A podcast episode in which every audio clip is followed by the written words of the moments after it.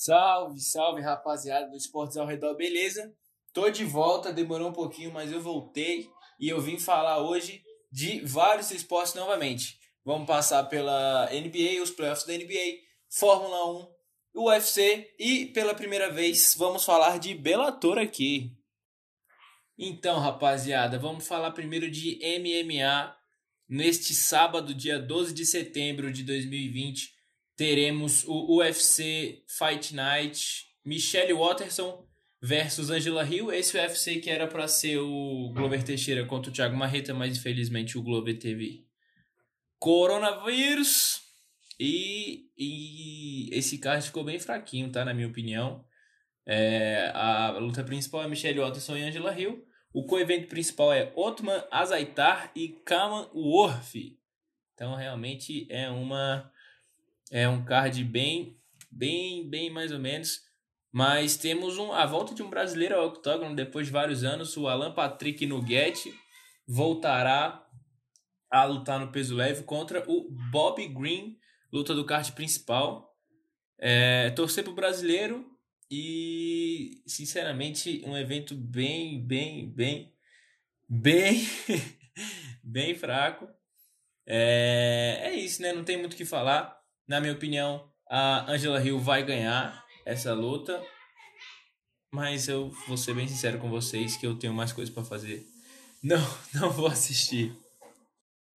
Por outro lado, se o card do UFC é bem fraquinho, é, o Bellator 225, é isso? 245, Phil Davis contra Lyoto The Dragon Machida acontecerá é, hoje, sexta-feira, 11 de setembro de 2020, lá em Morgan Sanarina, Uncastville. Não faço a menor ideia de onde isso fique, mas tá bom. É, o card principal será transmitido na ESPN a partir de 11h30 da noite, tá? É, o card principal tem três lutas, com Taylor Johnson versus Ed Ruff, Cat Zingando versus Gabrielle Holloway e Phil Davis contra Lyoto Machida. É, o que me impressiona aqui é que o Bellator, beleza, né? Tá tentando é, fazer uma categoria nova, né? Tá construindo a categoria feminina. Mas a adversária da Cat Zingano tem um cartel de seis vitórias e cinco derrotas, né? Então é um, um, no mínimo inconsistente a adversária da ex-UFC. Nesse card também temos nas preliminares, temos o Rafael Carvalho enfrentando o Alex Polizzi e o Vinícius Zani contra o Keith Lee, tá? Mas infelizmente essas lutas não terão transmissão aqui no Brasil. Rapaziada, e agora falando de Fórmula 1, né? Esse esporte fantástico, tivemos talvez a melhor corrida do ano no último domingo, dia 6 de setembro, lá em Monza, vitória do Gasly, é, com toda aquela bagunça, né? O Hamilton entrando nos boxes quando não podia, o Giovinazzi, e aí o Sainz perdendo a posição, o, o Stroll, mesmo sem parar na corrida, né? Porque ele fez a parada enquanto estava na bandeira vermelha, então ele não perdeu tempo. É, chegando na terceira posição, eu tenho que, que confessar para vocês aqui que eu tava torcendo muito, muito, muito pro Raikkonen, cara. Por quando eu vi ele no pódio, eu falei, ah, ele tem que ir, ele tem que ir. Mas realmente levar essa Alfa Romeo ao pódio é impossível e levar o top 10 é muito difícil. Ele infelizmente terminou em 13º mesmo com, com, com toda essa loucura, né? Mas eu também tava torcendo pro, pra alguém bater no Lance Stroll, tá? Porque eu odeio a, a Racing Point. É, tava torcendo para alguém bater no Lance Stroll. E podia ser o Raikkonen, né? Para mim seria perfeito o Raikkonen bater no Stroll, os dois fora. Tava bom. é, então, Nesse próximo final de semana, final de semana do dia 12 e 13, teremos o GP da Toscana lá em Mugello. É, dessa vez eu acho que não teremos surpresas. Uh, Hamilton vai voltar com a faca nos dentes para tentar a sua vitória. É, eu acho que o Bottas vai conseguir acompanhá-lo, então vai ser aquele pódio normal, né? Com Hamilton em primeiro, Bottas em segundo e talvez Verstappen em terceiro, não foi bem no último final de semana, né? Abandonou, mas abandonou enquanto já estava lá atrás. Talvez a McLaren, Carlos Sainz, Lance Stroll, é... Lando Norris, perdão, até o próprio Lance Stroll pode aparecer, o Ricardo vem bem também.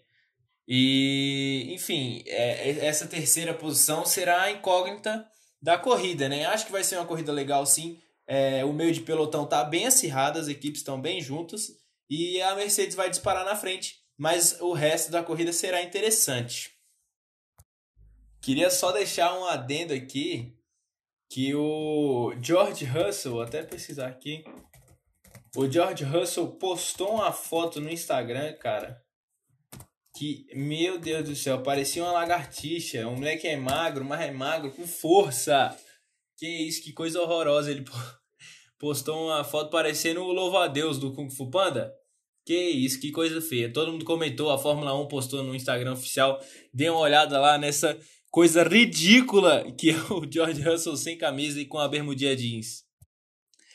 E agora, rapaziada, é NBA, né?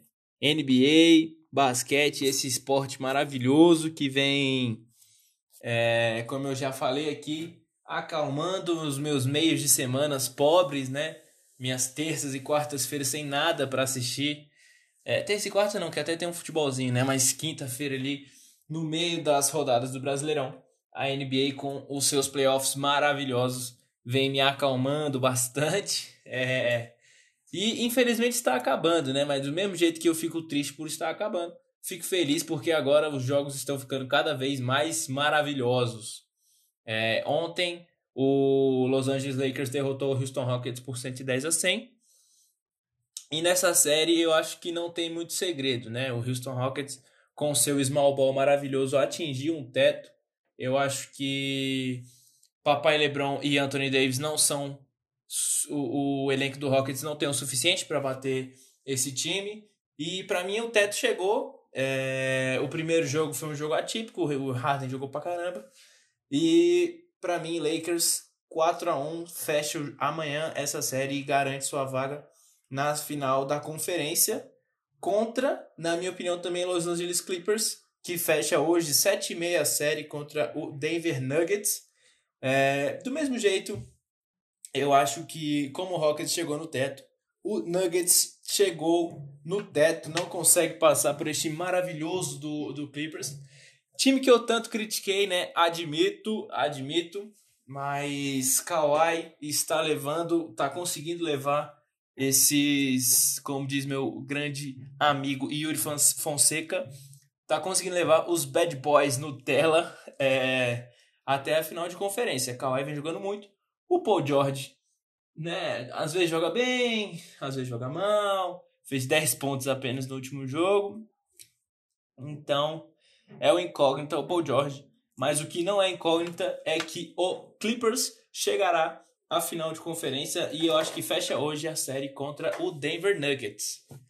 Hoje também teremos Toronto Raptors e Boston Celtics para definir a, o finalista, o primeiro finalista da outra conferência, né? Enquanto Lakers e Clippers encaminham muito bem as suas classificações, o Toronto Raptors e o Boston Celtics batalham no jogo 7. Esse jogo que para mim será o jogo do, da, do dia, né? Será o jogo da noite, no caso. O jogo 7 entre Toronto Raptors e Boston Celtics.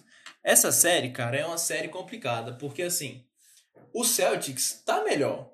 É, o, o Toronto Raptors não conseguiu ainda achar a maneira correta de, de, de bater esse time do Celtics, né? Mesmo ganhando três jogos, foram três jogos atípicos, podemos dizer assim. Os jogos que o Celtics ganhou, ganharam no caso, foram bem mais dominantes, né? O, o, o jogo 6, inclusive, que o Toronto ganhou, foi um jogo muito contestado, né? Muita, muita gente reclamou da arbitragem e realmente não sei, eu acho que o Celtics ainda ganha, mas é um jogo 7. A gente sabe como é que a equipe do Toronto se porta em jogo 7. Pascal Siakam tem que voltar a jogar bem, Fred Van Vliet tem que voltar a se destacar e o Kyle Lowry tem que manter é, o seu nível, né? Ele vem jogando muito bem e ele que, na minha opinião, conseguiu trazer o Toronto até aqui. É, para mim, o jogo 7 é muito para os Raptors, mas é, é, jogo 7, né? É, final não se joga, se ganha.